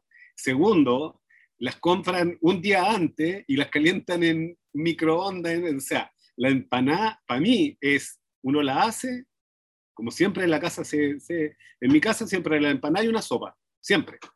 Y uno comía las empanadas que quisiera. ¿ah? En Guátate con empanadas, pero en puras empanadas. ¿Qué se hacía? El horno prendido y se iban haciendo de a una lata. Se consumían, se sacaban, se ponía la otra lata y se acabaron las empanadas. Con suerte, mi abuela las, las calentaba en el tostador, en, en la brasa, para comérselas a las 11. Y sería. Entonces, yo creo que, que también hay que tener un poco más de respeto. Creo que de repente muchos de los alimentos o de las preparaciones chilenas la hemos eh, eh, caricaturizado con este afán del, del, del marketing, la publicidad, eh, pero sobre todo yo le he hecho la culpa al, al retail, a los supermercados que nos han destruido la cocina, de verdad. Nos han destruido, además han, han vulgarizado muchos de nuestros productos uno va a comprar a un supermercado chuchoca, es un asco, es una mugre, una cuestión, entonces no hay, no hay ni un respeto, y además una pega que yo ahora, bueno, les, comenté a Sonia, estamos nosotros trabajando ahora en un proyecto eh, de, sobre las ferias libres y los mercados, y yo creo que ahí está la esencia, y que esta pandemia nos devolvió, nos devolvió a la feria libre, a, las poblaciones y a las villas. Y eso es maravilloso, es súper lindo.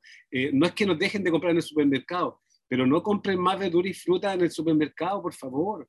Cómprenlo en la feria. En la feria la persona, pucha, tiene su huerto, muchos lo revenden, que son importantes los revendedores también, y es importante que ellos mantengan viva la, feria libre. Para mí, niño, recuerdo la feria libre con pescado, con comida, con artesanía, con plantitas para la casa, con muchas cosas. Esa es la feria libre que me encantaría que estuviera en todo Chile. Gracias, Rubén. Paola.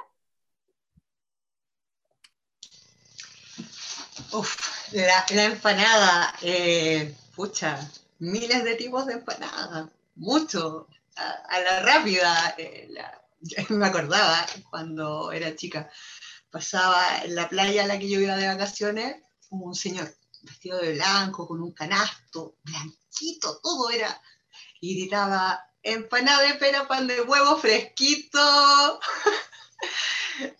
Se me quedó grabado siempre. Entonces, oh, ya, empanada de pera. Obviamente la empanada de pino.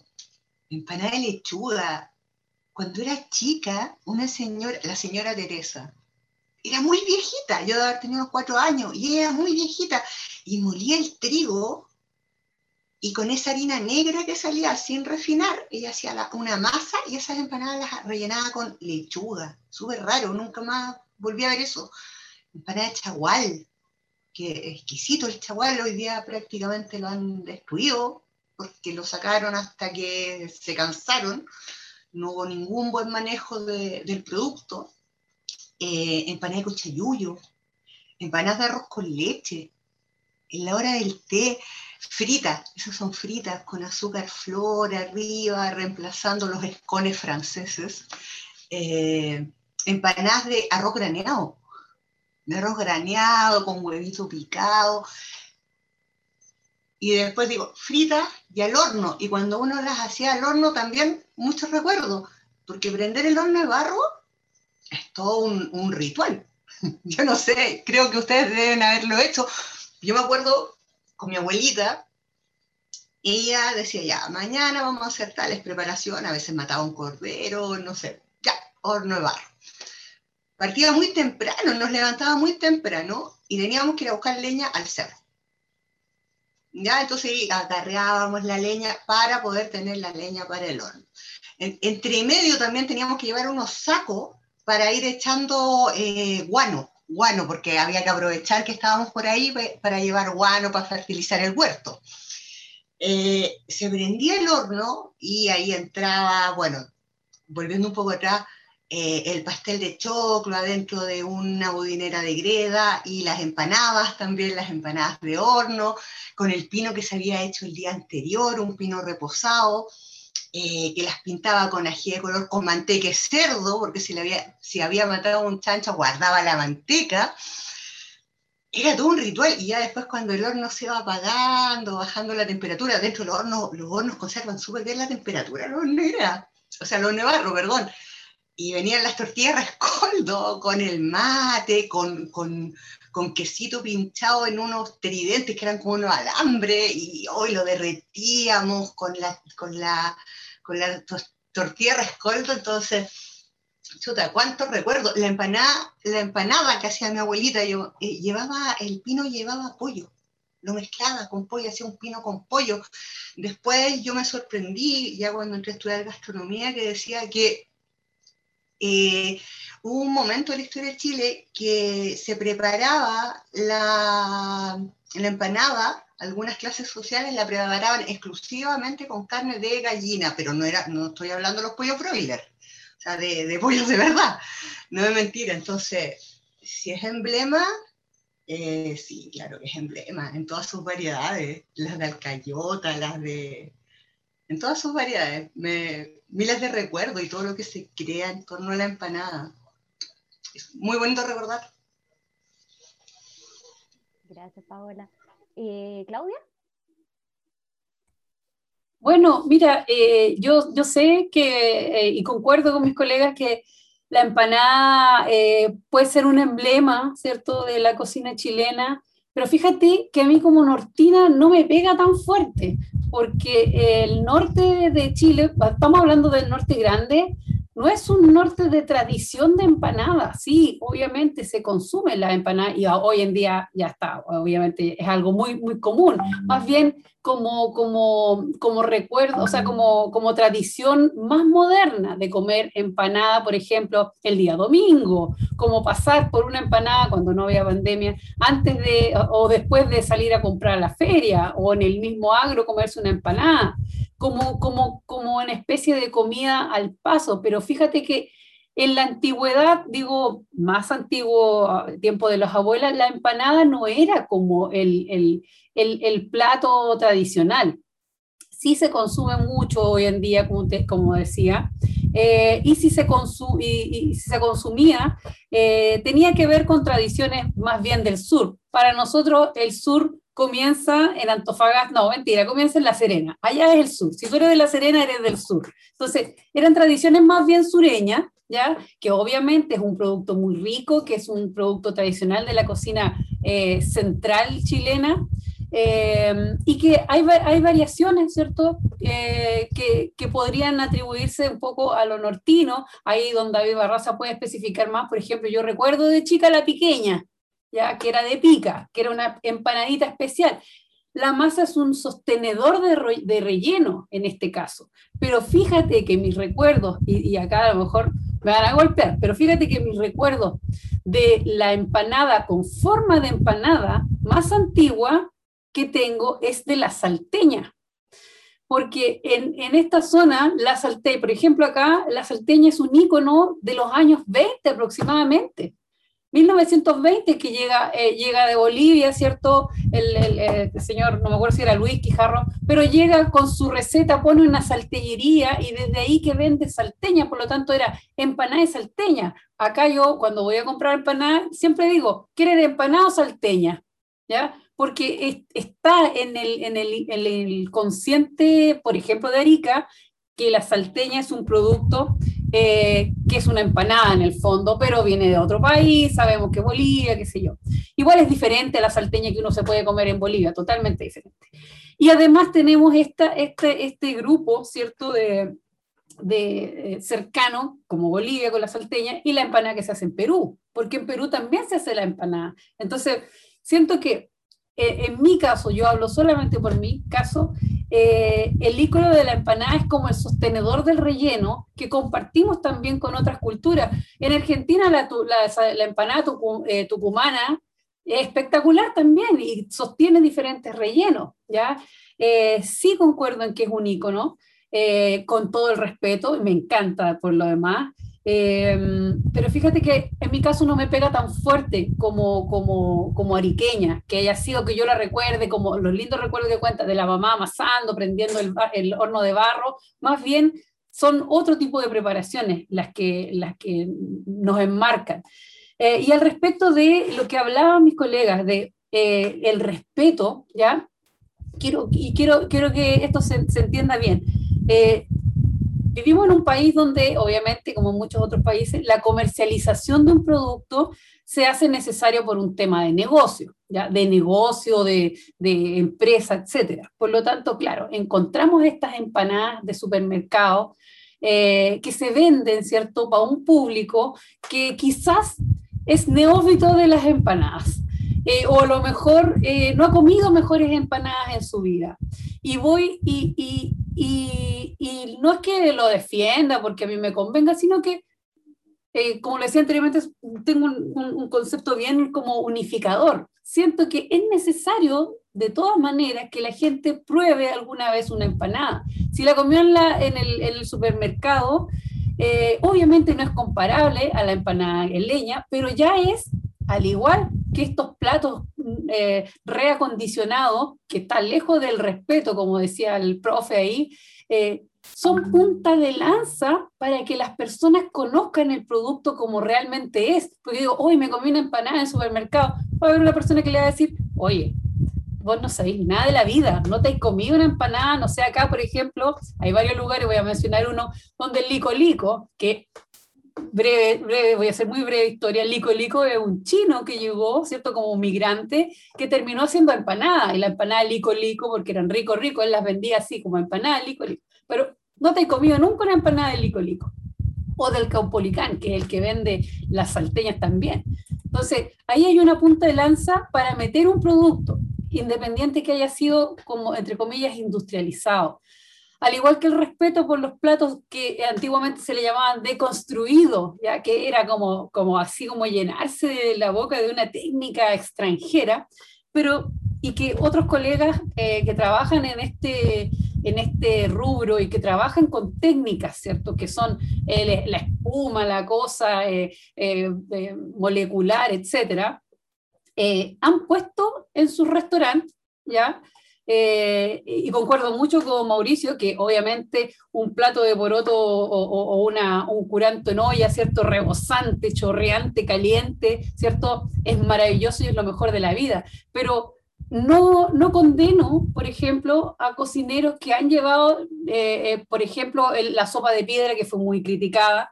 No, no lo condeno, ¿por qué?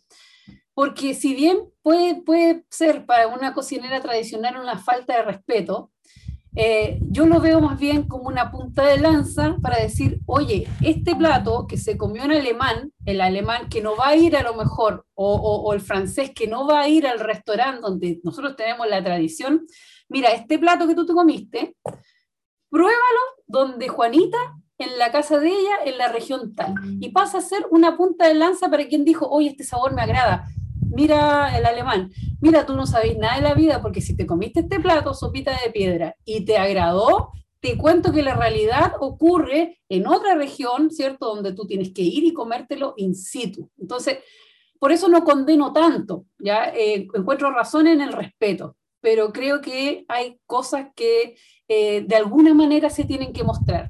¿ya? Voy al mismo hecho del ser cocinero. Yo sé que aquí hay, a lo mejor me van a poner malas caras, pero eh, el cocinero de la tele, hace años, ¿cierto? No existía el cocinero de la tele. Y muchas veces el cocinero de la tele es muy criticado. Pero hoy en día, gracias al cocinero de la tele, que a veces la embarra, que a veces lo hace mal, que a veces dice cosas que no corresponden, gracias al cocinero de la tele, hoy en día el cocinero es como visto, porque antiguamente, y seamos concretos, el cocinero era súper mal visto. Es visto, es reconocido. Y decir, ah, mira, ¿te gusta el cocinero de la tele? Conoce a este cocinero de verdad que tiene su restaurante, que la lucha ahí, que saca el plato. Creo que son puntas de lanza que ayudan a poder difundir la cultura. Eso. Gracias, Claudia. Mauricio. Se me pegó Mauricio. Déjame lo han pegado. Ah. Ahora sí, sí, sí, sí, sí, sí. Ya. Sí, sí, lo, sorry. Oye, eh, el viaje de empanada para mí es un viaje a la memoria es un viaje a la demonio, porque mientras ustedes hablaban, claro, yo, me acuerdo que mi abuela me decía eh, la revolución del vino tinto con empanada, tan derroto que era, tan de huachaca que ella me decía, hijo, pero nosotros íbamos por la otro día, Tommy sí, otro no, algo así que eh, me decía, me gustaba, ese eslogan me gustaba, siempre me quedé pegado con eso, era empanada, acompañada con vino tinto, sí o sí. Eso era uno. Y lo otro, este viaje a la memoria, igual me acordaba de la época de los 80, años de recesión, en que mi vieja llegaba a tomar un tarro de jurel y te hacía unas empanadas de este pescadito enlatado, ¿cierto? Y de postre, una empanada de arroz con leche con dulce de membrillo o de murta, horneado y con azúcar flor encima. Son cosas que uno no las valora porque están en el día a día pero sin duda eh, la empanada para mí es eterna discusión. Carne picada, carne molida, eh, aceituna con hueso, sin hueso, eh, lleva pasa, no lleva pasa, le coloco vino, le coloco vinagre, solamente agua, manteca de cerdo, no le coloco nada, en fin. pero la empanada para mí trasciende, trasciende más allá, como decía Rubén, estos concursos, wow, en fin. Eh, cosas que pasan, pasan qué cosas. Oye, eh, pero sí, yo ahí debo, debo acusarme, porque yo que hablo de que las cosas no hay que, hay que mantener ciertas tradiciones, y a veces uno cae en las mismas críticas que decía Claudia, por ejemplo, y que no hay que condenarlas. El año pasado, yo creo que a todos nos, pasó en el tema de educación, esta educación online nos puso a pruebas a todos. Y cómo manteníamos los chicos trabajando en su casa, ¿cierto? Eh, pegados a un computador. Eh, en el tema nosotros de la media, en mejor no habían recursos en la casa. Entonces, entrevistamos a una chica de Valparaíso que se llama, que, se, llama Perla, pero aparece como Perla Quimera, no sé si, alguien la ubica. Y ella se ha hecho bastante conocida porque eh, llevó todos los platos a una empanada. O sea, hay empanada de charquicán, hay empanada de cazuela, hay empanada de esto. Y dije, mira qué locura, ¿eh? Entonces le dije, Perla, ¿sabes qué? Te voy a pedir el permiso y ese va a ser el proyecto para salir de cuarto medio, en que las chicas van a tener que llevar un plato de su mesa a una empanada. Y todos, profe, pero ¿cómo? No sé. Entonces una dijo, ¿sabes qué? A lo mejor no es tan difícil, porque la cazuela puedo sacar el, caldito, desgrasarlo bien y esa agüita usarla para la masa, y la carnecita y las papitas y hacer algo. Y se empezó a armar un juego. Y logramos sacar esta enseñanza con la empanada que de hecho estamos trabajando en sacar un pequeño librito, qué sé yo, algo donde esté resguardar la imagen del cuarto A y el cuarto B, tanto el dual como el otro, porque nos decían somos alumnas fantasmas, nadie se acuerda de nosotras. Entonces tenemos un proyecto de, la, la de estas empanadas que vamos a sacarlo pronto, eh, y eso me gustó mucho. Y claro, ahí yo decía, me viesen haciendo empanadas de estas, yo que a veces critico tanto las innovaciones de otros colegas. Bueno, pero a veces vemos la, la, tremenda viga en otro ojo y no el árbol entero en el propio, así que, así que bien. Pero yo soy eh, de empanada con la masa que tiene que llevar vino, de aceituna con cuesco, aunque soy de los que vota la aceituna, pero tiene que tener aceituna. Y sorry, soy sureño, así que tiene que tener pasa para mí la empanada. La pídenme. Gracias, Mauricio. Yo también soy del sur, así que también tienen que tener pasa las empanadas. David. Wow, oye, se me abrió el apetito con las salteñas. Eh, pero en el fondo la salteña es una empanada potosina, de Potosí, ¿ya? Es una empanada que, que se llama en Potosí, en Bolivia, se llama empanada de caldo, que hecha con el caldo de vaca, ya que luego se pone a cuajar con el frío que hace en Potosí y con esa gelatina en la que se rellena. Es la verdadera, más conocida como, eh, como empanada de caldo. ¿Ya? Eh, bueno, wow. Eh, como bien dice la Claudia, en nuestro norte, la verdad, un tema de la empanada, claro, viene como la tradición más del lado del sur, pero sin embargo, por la migración desde las oficinas salitreras ya más o menos se empiezan a preparar. ¿Ya? Pero también se introducen algunas variantes, lo que hablamos con, son con las identidades locales. La Claudia habló de la empanada pequeña, que es la empanada de queso con cebolla, pero también tenemos la empanada de charqui, ¿ya? que es la empanada de charqui que llamo, que hacemos generalmente para la fiesta. Y así nos vamos a encontrar con toda, digamos, una variedad, nos guste o no nos guste. Por ejemplo, vamos a Rapanui y nos encontramos una empanada de atún, que era un atún con un pedazo de queso, que no sé, a mí no es de mi preferencia, ya, porque no, no sé, no, no, no, como que no le da identidad, pero hace furor entre los turistas. Pero es una cuestión de gusto. Y pienso también que a través de los tiempos, la empanada eh, eh, eh, se ha adaptado, ha sabido adaptarse también a las diferentes clases sociales, porque si bien la revolución de Allende se marca con el vino y la empanada, pero también hay que reconocer que la gente del barrio alto, los días domingos después de la misa, pasaban a buscar la empanada. O sea, eso era religiosamente ya comulgar y luego llevarse las empanadas a la casa. ¿ya? Entonces, eh, eh, definitivamente es un producto transversal socialmente y un producto transversal también culturalmente. Estoy absolutamente de acuerdo con Mauricio, que la, aceituna tiene que ir con cuesco y tiene que llevar pasa. Y esas son las nuevas adaptaciones también que, que le han ido sumando, ¿ya? que le han ido sumando, pero para mí la empanada nos da identidad, la empanada de pino, es chilena. Y no hay nada más que decir. Con su huevo, su, pino, o sea, con su aceituna y su masa. Y después tenemos las empanadas que dan la identidad local, regional, territorial, ya que las encontramos en todos lados, y las nuevas influencias que se están metiendo, porque uno va a la feria y te encontráis con la, con la empanada venezolana, ¿cierto? La empanada colombiana, ya que van con arroz y todo lo demás, pero bueno, es parte de de nuestra, de nuestra historia y de nuestros cambios. Pero la empanada de vino es chilena. ¿no? sí, me parece, me parece. Oye, estamos ya en la hora. La verdad es que esta sobremesa podría haberse quedado muchas horas más porque tenemos mucho que, mucho que conversar. Y, y bueno, yo creo que vamos a tener que reeditar una nueva sobremesa eh, para profundizar en, en, muchos de los temas, digamos, que no hemos podido. Eh, bueno, quiero súper agradecerle ya esto de haber estado justo el día, que es el día de la cocina chilena.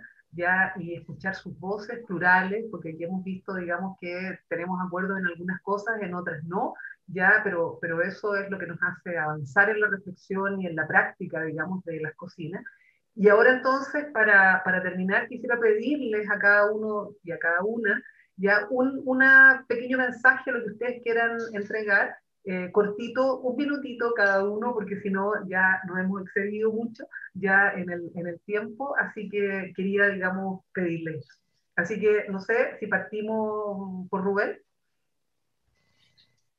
Eh, sí. Em, yo creo que mi mensaje más, más del alma es que eh, los que somos papás y somos abuelos, que, que enseñemos, que transmitamos nuestra cultura eh, de cocinar en familia, de que aprendan todo. Ahora hombres y mujeres tienen que aprender a cocinar, antes eran las puras niñitas y los niñitos. Pues, no, muy inclusivo. Creo que eh, indudablemente esta pandemia nos ha ayudado, pero también nos ha llenado de ganas de abrazarnos, de estar juntos, de compartir con los seres queridos. Y la forma más linda y hermosa es a través de la cocina, de la comida, que es una comunión, que es un, acto supremo. Eh, segundo, eh, vuelvo a insistir y disculpen que sea majadero, el respeto por, eh, por las cocinas, que no es de, no es de pedagogía de estudio, eh, el respeto por la agricultura familiar, el respeto por todas esas cocineras y cocineros que día a día nos alimentan en los mercados, en las ferias, en las picadas, en la, en la casa de la señora Juanita, como decía alguien por ahí. Y, tercero, que para mí también es súper importante que, em, que tengamos conciencia del uso de nuestros productos. Eh, eh, tenemos que tener la capacidad para dejarle a nuestras futuras generaciones lo mismo que nos tocó. Me, moriría de pena si no siguiéramos comiendo, ya que estamos hablando de la empanada, empanada de changle, que son maravillosas. Y si matamos los bosques, se acaba la historia. Entonces, yo creo que ahí hay un compromiso y una obligación. Y nosotros como cocineros tenemos la principal obligación, la número uno. Nosotros somos referentes, somos educadores, somos modelos, modelos, y se nos olvida. Y eso es un tema súper importante. Eso, Muchas gracias. Muchas gracias. Mauricio.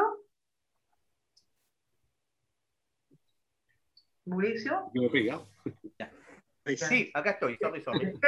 Eh, bueno, mira cómo. como palabras al cierre, eh, en, en, realidad un poquitito esto de eh, qué mensaje. Yo creo que debemos enseñar diciendo majadero, aparte de lo que Rubén decía, que tiene toda la razón, eh, enseñar a cocinar memoria. Yo creo que hay que empezar a enseñar a cocinar memoria y los platos que tienen historia, ¿ya? Debemos enseñarlo así a los chicos una historia por una publicación en un periódico, contar la época de la historia, qué sé yo. Cocinemos historia, cocinemos patrimonio, identidad y respetemos, respetemos enseñemos a los chicos que hay estacionalidad y que hay métodos, eh, que hay gente que se dedica, así como una Benarrita Sepúlveda, en Empedrado, a sacar esta recolección de hongos silvestres y que son personas que no se pueden perder, que debemos trabajar eh, lo nuestro. Yo creo que ese es un mensaje breve, agradecido de ustedes y de verdad espero, espero verlos pronto a cada uno para abrazarnos nuevamente y que vengan a comer y tomarse un rico borgoña. muchas gracias. Vamos a poner la palabra. Ok. Muchas, gracias, Mauricio. Bueno, ¿y David? Bien, oye, em, no una reflexión final que en estos tiempos de pandemia, tiempos de crisis, nos ha dado tiempo para reflexionar y empezar a valorar lo que teníamos ya no es desconocido por nadie que hemos vuelto a cocinar en la casa, hemos vuelto a cocinar en familia, a conversar en la sobremesa, ¿ya? y que nos hemos reencontrado y hemos puesto nuevamente en valor, no hemos rescatado ruedas, hemos puesto en valor nuestros platos. Y ojalá que cuando pase la pandemia sigamos en lo mismo, poniendo en valor nuestras preparaciones, nuestros productos, nuestras técnicas. Y como decía Mauricio, ya la responsabilidad es transmitir las recetas, pero hay que transmitirlas con contexto, con historia, para que vayamos desarrollando afecto. si en estos momentos hemos visto un montón de expresiones de diferentes lados en la cual se ha destruido gran parte del patrimonio nuestro, iglesias y lo demás, es precisamente porque no hay un lazo afectivo entre los jóvenes y el patrimonio. Y nuestra gastronomía es parte del patrimonio, no la podemos transmitir como receta, tenemos que transmitirla con afecto, tenemos que transmitirla con mucho cariño. Y finalmente la, la invitación es que los chilenos dejemos de comer símbolos, de aquellos platos que nos dan estatus porque están de moda o pertenecen a otra cultura. ¿ya? Los chilenos, bueno, ya, y asumámoslo, o sea, dejémonos de copias, si nosotros somos originales. Muchas gracias. ¿Y Claudia? Bueno, eh, la verdad, para, para este Día de la Cocina Chilena, eh, voy a tomar una frasecita de ningún sabio, ¿ah? sino que de un, de un cantante, de un cantautor. En Los Prisioneros dice eh, en una canción, cultura es cualquier cosa rara menos lo que haces tú.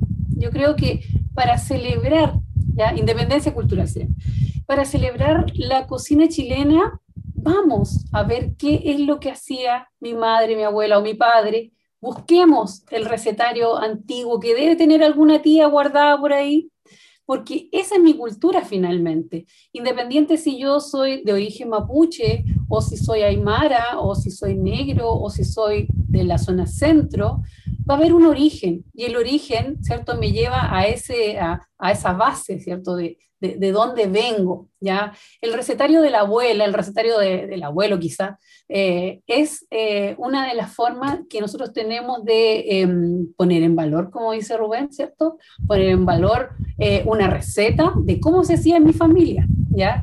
Y, y siempre, y siempre concuerdo ahí plenamente, con Rubén también, considerar que lo que yo voy a cocinar lo voy a sacar de mi entorno, de, los 100 kilómetros, de, de, la cercanía, ¿cierto? Porque eso me obliga inmediatamente a tener esa relación con el productor, eh, que es un emprendedor, ¿cierto? Que además se ha visto desfavorecido en todo este tiempo eh, y va a generar un círculo virtuoso. Que nuestra cocina sea un círculo virtuoso de cultura, productos, herencia familiar, cariño. David dijo algo, el cariño por, eh, por, por, este, por estos íconos, ¿cierto?, de nuestra cocina eh, y, y, mucha reflexión hoy en día. Mucha reflexión yo creo que es necesario y lo voy a decir igual, igual, a que el gremio de cocina asociaciones, grupos, etcétera, se una de una vez por todas. Separados no vamos a lograr nada. Tiene que ser unidos. ¿ya? Esto no es por plata, esto es ego. Y el ego en realidad no tiene ningún valor en comparación a lo valiosa que es nuestra cocina. Muchas gracias, Claudia. Estábamos al inicio de, este programa hablando justamente de esa, de esa unión que debe existir. Bueno, y para finalizar, Paula, tu mensaje. Oye, eh, pucha, antes voy a decir una sola palabra que se nos quedó en el tintero cuando hablamos de la empanada, los pequeños. Nada más, nada más, nada más, ya para otro capítulo, pero después me acordé. Eh, nada, y el mensaje, es, como decía Claudia, recuperemos las memorias, eh, transmitamos los saberes, y contemos las historias que hay ligadas a la cocina. Eso es, es, muy importante. Entendamos también que la, la, cocina es un espacio lúdico, que se puede aprender no solamente a cocinar a través de la cocina, sino otras cosas. Eh, como decía David, hoy, hoy en día que estamos en la casa, trabajar con los que tienen hijos, los que tienen hijos, trabajar con sus niños en la cocina y se trabaja la motricidad fina, eh, eso ayuda a que tú te encantes también con, con, el tema gastronómico. Después tú quieres ir más allá, ya no solamente quieres cocinar, quieres cultivar, quieres sacar las cosas del huerto, olerlas. Eh, idea después no es suficiente con cultivar, sino quieres armar los fertilizantes. Entonces te transformas en un reciclador para que todo se vaya a la compostera. Son muchas cosas las que uno puede aprender desde la gastronomía. Yo siempre le digo a, mis alumnos, chiquillos, la gastronomía no es solo picar cebolla. Tenemos un mundo infinito, pero hay que atreverse. Hay que atreverse, hay que no hay que tener miedo. Ese es mi mensaje. Total, si nos equivocamos. Bueno, ni cuenta nueva, no sé. Es mejor, muchas veces habrá que pedir perdón y otras veces habrá que pedir permiso. Qué bonito. Está muy bueno Perdón y permiso al mismo tiempo. Está, claro. Sí. Bueno, muchas gracias. Hemos quedado realmente emocionadas. Yo por lo menos creo que Alejandra también con, con sus mensajes y espero que todos y todas los que nos están escuchando también. Yo sé que nos van a pedir que hagamos un nuevo capítulo, una nueva sobremesa, ya lo sé, ya, así que eh, ya los dejo invitados e invitadas para eso que, que, que sé que va a ser demanda de mucha gente. ¿Ya? Así que, bueno, eso, un gran abrazo, espero que nos, nos encontremos, obviamente, después de la pandemia, ya eh, que no sabemos cuándo es, pero creo que las cocinas, como alguien dijo acá, eh, nos mantienen vivos, ¿ya? Y nos mantienen vivos y nos mantienen con memoria y nos mantienen además, de una u otra manera, unidos, porque esa memoria es lo que nos va hilando, ¿ya? Así que eso quería decir yo para, para terminar. ¿Qué, Alejandra? Sí, yo bueno, me uno a las palabras de usted. Yo creo que el mensaje más importante que podemos dar en un día de la cocina chilena, además de reflexionar y pensar sobre nosotros mismos, es que recordar que la cocina es memoria y es identidad.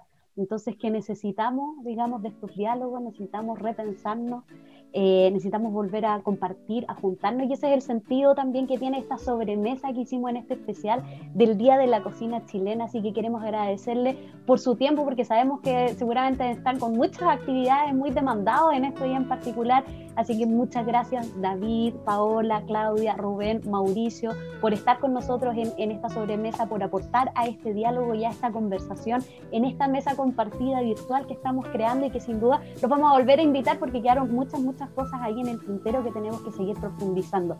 También a todos quienes nos estén escuchando, viendo, que después nos puedan eh, seguir en nuestras redes sociales, que se acuerden que tenemos nuestros canales de Spotify, estamos en YouTube, tenemos nuestra página web, fundacionrectangulosdeagua.cl, donde también pueden encontrar todo el material y otras sobremesas que también hemos realizado y que vamos a seguir haciendo. Así que agradecerles a todos y todas por acompañarnos en este episodio. Un abrazo grande y nos vemos en el próximo episodio de Las sobremesa guacha.